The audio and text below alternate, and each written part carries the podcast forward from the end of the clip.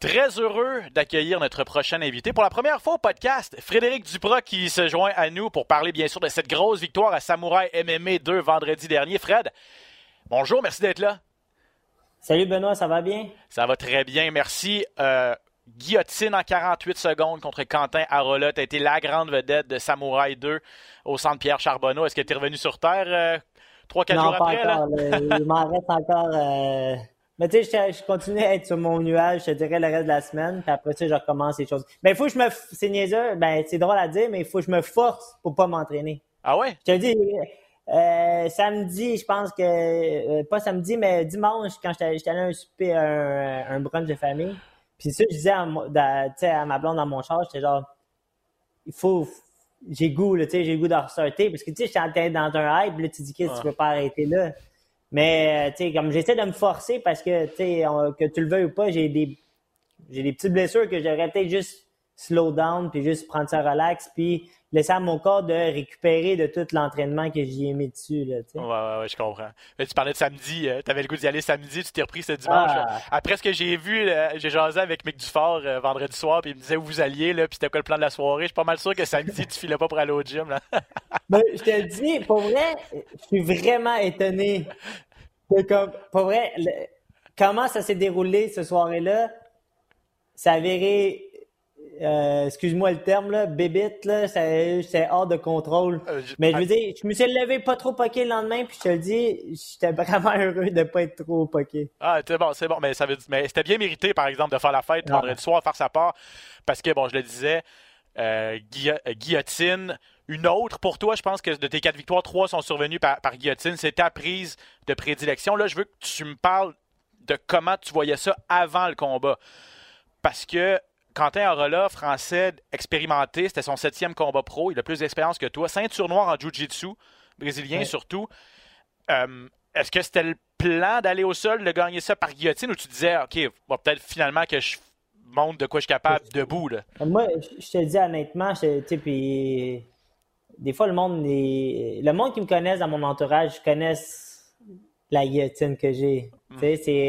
C'est quelque chose de spécial, mais tu sais, c'est c'est pas ma première guillotine de tout. Je te dis même en amateur, c'est mon parcours en professionnel ressemble énormément à mon parcours amateur.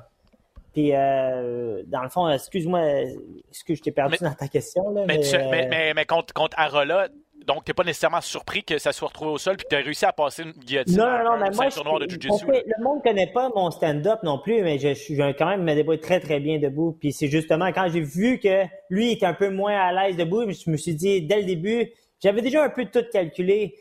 Euh, j'étais comme, je vais rentrer fort dedans. Puis je le sais qu'il va paniquer puis il va me shooter. Puis c'est là que je vais le pogner en guillotine. C'est ça. Tu sais, ça, je, je, le voyais dans ma soupe. Tu sais, je te le dis, honnêtement, je, je l'ai calé. Je, je peux te, tu sais, je t'appellerai, même mon coach, tous mes coachs, j'ai tout dit, c'est ça qui va arriver. Puis ça va être, ça va être vraiment ça qui s'est passé. La fois qui était dur pour moi là-dedans, ça a été le fait que moi, Arola, c'était pas celui-là que j'étais supposé d'affronter. C'est vrai. Ils m'ont, ils m'ont l'ont donné à une semaine d'avis.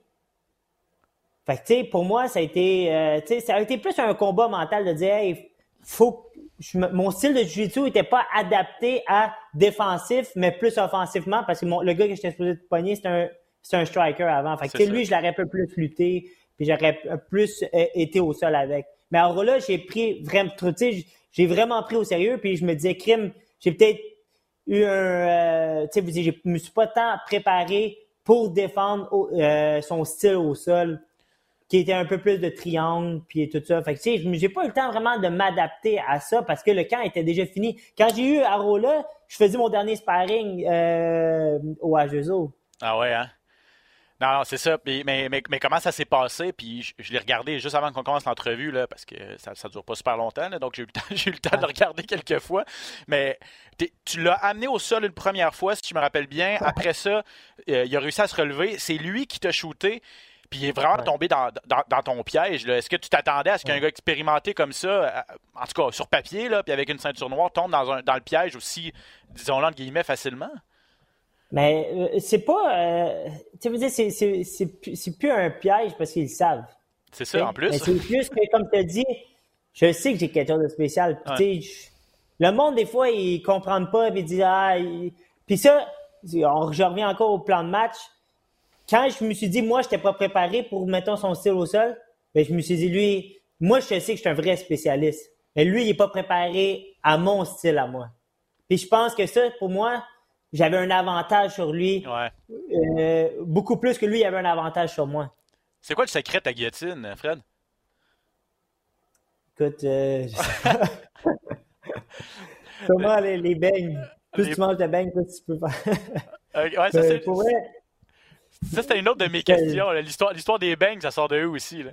Mais moi, écoute, parce que euh, je suis réputé, je sais pas, je finis tout le temps avec des bangs, puis tu sais, quand même là, là, avant deux semaines avant le combat, même une semaine de combat, tu sais, j'étais quelqu'un qui, tu sais, pour moi, c'était pas, c'est pas dur à faire, je suis mis à 145 ou des choses comme ça, fait que je suis tout le temps en train de tricher sur le bord du, euh, dans le gym, en train de manger des bangs, puis tout ça, puis le monde, ça a juste resté avec moi, mais après ça, tu sais, c'est mon, tu sais, c'est ma gâterie, j'aime ça, moi, avant quand je finis les, un combat, là, les bangs, c'est, c'est sacré, là, tu sais. Mais non, pour, puis pour en revenir à la guillotine, c'est parce qu'elle est extrêmement serrée. Là, je veux dire, puis on, en a vu beaucoup des guillotines dernièrement de la part des Québécois. Marc-André Barrio, Charles Jourdain, les deux le même soir, il n'y a pas si longtemps, ont gagné par guillotine à l'UFC. Charles avec une guillotine à une seule main aussi. C'était impressionnant. La tienne, elle, a, quelque chose aussi. Là, moi, je tiens juste à préciser. Ouais, je juste à préciser. Moi, je l'ai mis out en cinq secondes. Moi, il, il a dormi. Il dormait. Ben, en, plus, ce que j'allais dire, c'est que 5 secondes avant que tu, tu qu'il tape, en fait, c'est qu'il faisait le pouce en l'air en disant comme je suis correct, je suis correct, je suis correct. Donc ça, ça prouve à quel point elle est serrée ou ta guillotine si 5 secondes plus tard, bang, le gars était, endormi ou il fallait qu'il abandonne. Tu sais, Benoît, je te dis honnêtement, là, j'ai. Tu sais, moi, quand j'ai voulu le. Je te dis, j'y allais pour le knocker, là j'allais le knocker, mais tu sais, j'ai tellement prédit mon coup que je me suis senti mal. Là, il me take down un peu comme un, pas un débutant, mais je veux dire, hmm. tu sais, je voulais trop, puis ça m'a coûté. Puis quand j'ai tombé à terre, j'ai dit, si le monde, il voit ça, le monde qui me connaît, ils vont me dire, là, tout le monde va penser qu'ils peuvent me take down, là. Il va, je, là, je me suis dit, il faut que je revienne avec de quoi maintenant. Puis le crime, pendant que je l'ai fait, il me fait le thumbs up, comme tu as dit.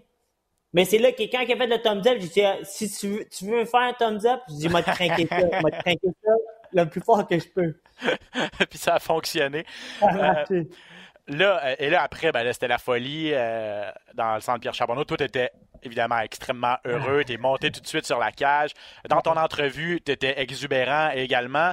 Et, là, ben, après deux galas samouraï, pas le choix de dire que tu es, vraiment une des vedettes montantes des arts martiaux mix au Québec. Est-ce que tu es conscient de ce, de ce titre-là ou de, ce qui, un peu du buzz là, qui se crée euh, autour de toi après tes deux performances à samouraï? Ouais, mais tu sais, des fois, j'en reviens pas. C'est dur à expliquer parce que tu sais, je, côtoie tellement, je trouve, du monde qui sont. Euh, comment je peux dire qu'à mon avis, ils sont talentueux et... Euh, talentueux, tout ça, puis que des fois, tu tu sais, oui, je, baigne dans ce dans ce groupe de monde-là, puis des fois, tu te dis, que mais, euh, tu sais, je, suis parti de loin, puis pourtant, je, suis là avec eux autres, là. Je suis rendu, tu sais, mon nom, il tourne pas autant qu'eux autres, mais il s'en vient, tu sais. C'est ça. Mais tu sais, j'ai des Mick, j'ai des Olivier Aubin, sais, euh, c'est ça, vous, commencez, vous commencez, à être une, belle gang quand même au H2O, puis tu as des modèles aussi que tu peux, tu peux, euh, tu peux regarder un peu eux qu'est-ce qu'ils font, puis qu'est-ce que, où, ça peut t'amener aussi. Puis j'imagine mettre les gants avec eux euh, pratiquement à tous les jours, ça, ça, doit apporter quelque chose aussi. Hein? Mais tu sais, absolument. Mais tu sais, c'est le fun. C'est le fun de avoir une certaine reconnaissance parce que le, il y a beaucoup de monde qui viennent me voir, puis tu sais, ils me disent, hey Fred, je te le dis, t'as un petit quelque chose, tu sais, c'est lâche pas. Parce que, tu sais, à un moment donné, moi, j'ai eu un, un, down dans ma carrière à un moment donné que, tu sais, j'étais pas sûr. Mais, tu sais, mon entourage que j'ai eu là, ils m'ont vraiment tenu puis ils m'ont dit, hey, Fred, pour vrai, tu devrais peut-être y repenser puis, euh, tu sais, de pas lâcher, tu sais. Puis j'ai pas lâché non plus, mais, tu sais, si je suis parti de loin, puis, tu sais, j'ai une chance, je suis bien encadré. Je te le dis honnêtement, là, merci à ma famille et mes, mes proches, tu sais, pour training partner aussi, tu sais. Ouais. Raconte-nous ça, c'était à quel moment que, que tu as failli lâcher, puis qu'est-ce qui, se passait à ce moment-là? Tu sais, j'avais le même un peu, c'est bizarre vraiment à dire, j'ai un peu eu le, même hype au début quand j'ai commencé mes débuts à TKO. Puis, euh, tu sais, c'est sûr qu'il n'est pas aussi gros qu'en ce moment, mais je veux dire, quand j'ai commencé, le monde déjà là, il mettait beaucoup de, pas de pression, mais j'avais un hype, puis tu sais, mm-hmm. Mais tu sais, je suis reconnu comme un gars qui s'entraîne comme un malade mental. Tu sais, chaque jour, deux, trois fois par jour, même que j'avais pas de combat ou pas. Tu sais, j'ai toujours été quand même un, bon grinder. Là, tu sais, euh, c'est pour ça aussi que, tu sais, je pense que ça, là, mes, mes efforts, ça marche avec le, le temps. Tu sais, le, temps que j'ai mis aussi dans le gym. Mais, tu sais, c'est ça, man, c'est la constance. Puis j'ai jamais arrêté. Puis c'est pour ça aussi que là, je peux show up. Tu sais, j'arrive au fight, puis je peux prendre un gars à la dernière minute, c'est un black belt, puis je le choke en 48 secondes. Fait que, tu sais. C'est parce que tu avais de la misère, ben, évidemment, ben, comme tout le monde au Québec, là, je veux dire, euh, la pandémie n'a pas été facile, mais c'est parce que c'est difficile d'avoir des combats, puis difficile d'être actif, que, que, ça a été, que ça a été compliqué, surtout euh, pour toi? Ben moi, la, sérieusement, la, quand la pandémie a tombé, là, ça a été l'enfer. J'étais pas capable de me faire bouquer 0, 0, 0. Là, puis, tu sais, euh, j'ai eu des offres, mais c'est ridicule. tu sais c'est rendu quasiment, il fallait que je paye tout pour aller là-bas. Puis les match-ups, c'était pas incroyable, tu sais. Ah, ça a été le problème d'une couple de personnes. Je pense que Johan Lennes, euh, sauf erreur, il a fallu qu'il fasse un peu la même chose. C'est le seul, quasiment. Ouais. Ben, il est allé, il a réussi à se trouver une place aux, États-Unis, mais je pense, que les premières fois qu'il est allé à, CFFC, je pense que quand il revenu au Québec, il ne devait pas y rester grand-chose dans les poches parce qu'il n'est pas sûr que le voyage était payé. Puis euh, les bourses, c'était pas. Finalement, il a réussi à faire deux, trois combats là-bas. Il y a eu un combat de championnat, puis il s'est fait un nom. Mais investir, c'est pas, pas, pas, tout le monde qui peut le faire. Puis pas, investir dans sa carrière à ce point-là, -là, cest à dire que en temps, mais surtout en argent, euh, c'est pas, pas la norme, là, on s'entend. Surtout que, puis tu sais, n'importe qui va te le dire, ben je pense, là, personnellement, tu n'importe qui qui fait ce, qui est professionnel ici au Québec roule pas sur l'or, tu sais. Ben non. Je te le dis honnêtement, là, tu sais. C'est pour ça que ça a été dur. La pandémie, moi, me cogné. Euh, tu sais, vous dire, moi, j'étais supposé de revenir quand je me suis fait knocker, là, je revenais, puis bam, la pandémie a tombé direct dessus. Là. Ouais. Fait que là, il a fait deux ans sur le bench, puis là, ça a recommencé à l'autre samouraï. Est-ce que. Puis en plus, tu étais sur une défaite, la seule de ta carrière, en fait, à ce moment-là. Est-ce que, est-ce que c'est. Avant la pandémie, là, est-ce que tu as ruminé ça pendant deux ans ou tu l'as oublié assez rapidement? Ah, j'ai pas oublié. Même le dernier, j'ai jamais oublié. Moi, j'ai pris ça comme euh, motivation. Sais, je te le dis, j'ai regardé mon. Tu sais, je te le dis, c'est un, un sale knockout que j'ai mangé. Mais, écoute, je te le dis, ça te fait réfléchir, ce knockout-là. Puis moi, au contraire, ça m'a motivé, au contraire. Comme je te dis, moi, quand je rentre dans la cage, je me dis, euh, moi, j'ai déjà été là. C'est pas que lui, il est prêt d'aller dans. Il est prêt à y aller, tu sais. C'est ça. Ça t'a pas laissé trop de séquelles, donc? non, mais tu sais, je veux dire, quand même, après, sur le coup, c'est sûr, ça a été choquant, là. Comme je te dis, euh, c'est pas un petit knockout. C'est ça. Mais, euh, tu sais, par la suite, tout s'est bien passé. Puis, tu sais, j'ai été chanceux. J'imagine chanceux, là, parce que j'ai pas eu vraiment de, de séquelles suite à ça, là, euh, le plan de match, ce serait quoi, là, pour toi? T'as 29, je pense, sauf erreur? J'ai 28. T'as 28, bon rattraper le temps perdu, j'imagine, pour toi. le samouraï, je pense que le plan, c'est d'en faire au moins 3, 4. Le plan, c'est d'en faire 4 par année. Euh, on ne sait pas encore quand est-ce qu'il va avoir lieu le prochain, mais. Euh, je suis à 2 sur 2, hein? Ouais. là, tu es à 2 sur 2. J'imagine que tu veux toutes les faire, en tout cas, dans, dans, un futur rapproché. Ben, j'essaye. Mais on va voir. Comme tu sais, ça. Tout dépend des, des, des, blessures. Comme je te dis, là, ce camp-là, là, pour être les en maudit, parce que, comme je te le dis, euh, j'ai des blessures qui m'ont qui, ont ressorti en plein milieu du camp. J'ai eu la COVID aussi en plein milieu du camp. C'était l'enfer pour elle. J'ai vraiment été. J'ai plus stressé de me rendre jusqu'au combat. Puis rendu à la, dernière semaine, il me change de gars. Ah, c'est ça. dit. Euh, j'ai trouvé, j'ai trouvé rough mentalement. Tu sais, ça a eu bien des euh, up and down. Tu sais. Ben, en tout cas, ça n'a pas paru parce que ça a duré 50 euh, secondes. Puis, puis tu n'as fait qu'une bouchée de ton adversaire. Mais euh, tu, te, verrais où, mettons, dans, dans, un an d'ici? Parce que, tu sais, je sais pas, je regarde des gars comme Alex Morgan, lui, à la ceinture samouraï à 145 livres dans ta catégorie. Euh, mon petit doigt me dit qu'Alex va pas se rebattre pour samouraï. Je pense qu'il veut aller ailleurs. La ceinture pourrait potentiellement être vacante éventuellement. Est-ce quelque chose qui, qui pourrait t'intéresser? Juste monter ta fiche, arriver à pas loin de 10 combats professionnels, avoir une belle fiche, puis après ça, regarder qu'est-ce qui peut arriver pour toi. Euh, euh, ça fait du sens pour, dans, les prochains mois, prochaines années? En ce moment, mais tu sais, là, en ce moment, ça dépend. Tu sais, il y a Morgan qui, est un bon ami à moi. Puis, euh, écoute, là, je pense qu'il vit peut-être un peu plus sérieux cet été. On va voir si ça passe.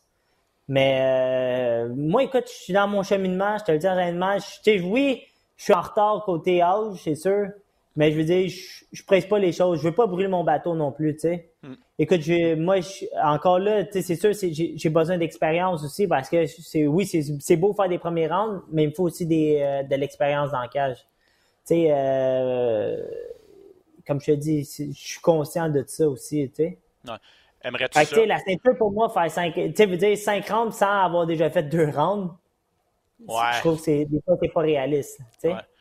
Peut-être trouver, c'est que le matchmaking te, te, te, book peut-être avec des gars qui vont te donner un plus gros défi, mettons, ce serait ça euh, pour l'instant le, un, un, souhait que tu aurais? Ouais, mais comme je te dis, moi, euh, c'est le défaut aussi de me faire booker, c'est ça qui est dur, tu sais. Ouais, mais là... Quand tu une fiche comme la, elle que j'ai en ce moment, c'est quand même assez difficile, tu sais. Ouais, mais. Mais, tu sais, Ouais, ouais, il, y a des, ben, gars, il y a des gars, en tout cas, je, regardais là, sur Tapology les, les, les, 145 livres au Canada, tu sais.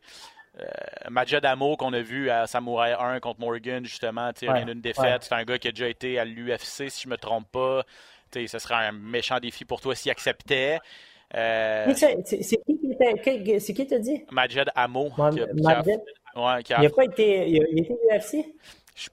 Je pense, mais je ne suis pas sûr à 100%. Je pense que oui. Euh, un ou deux combats.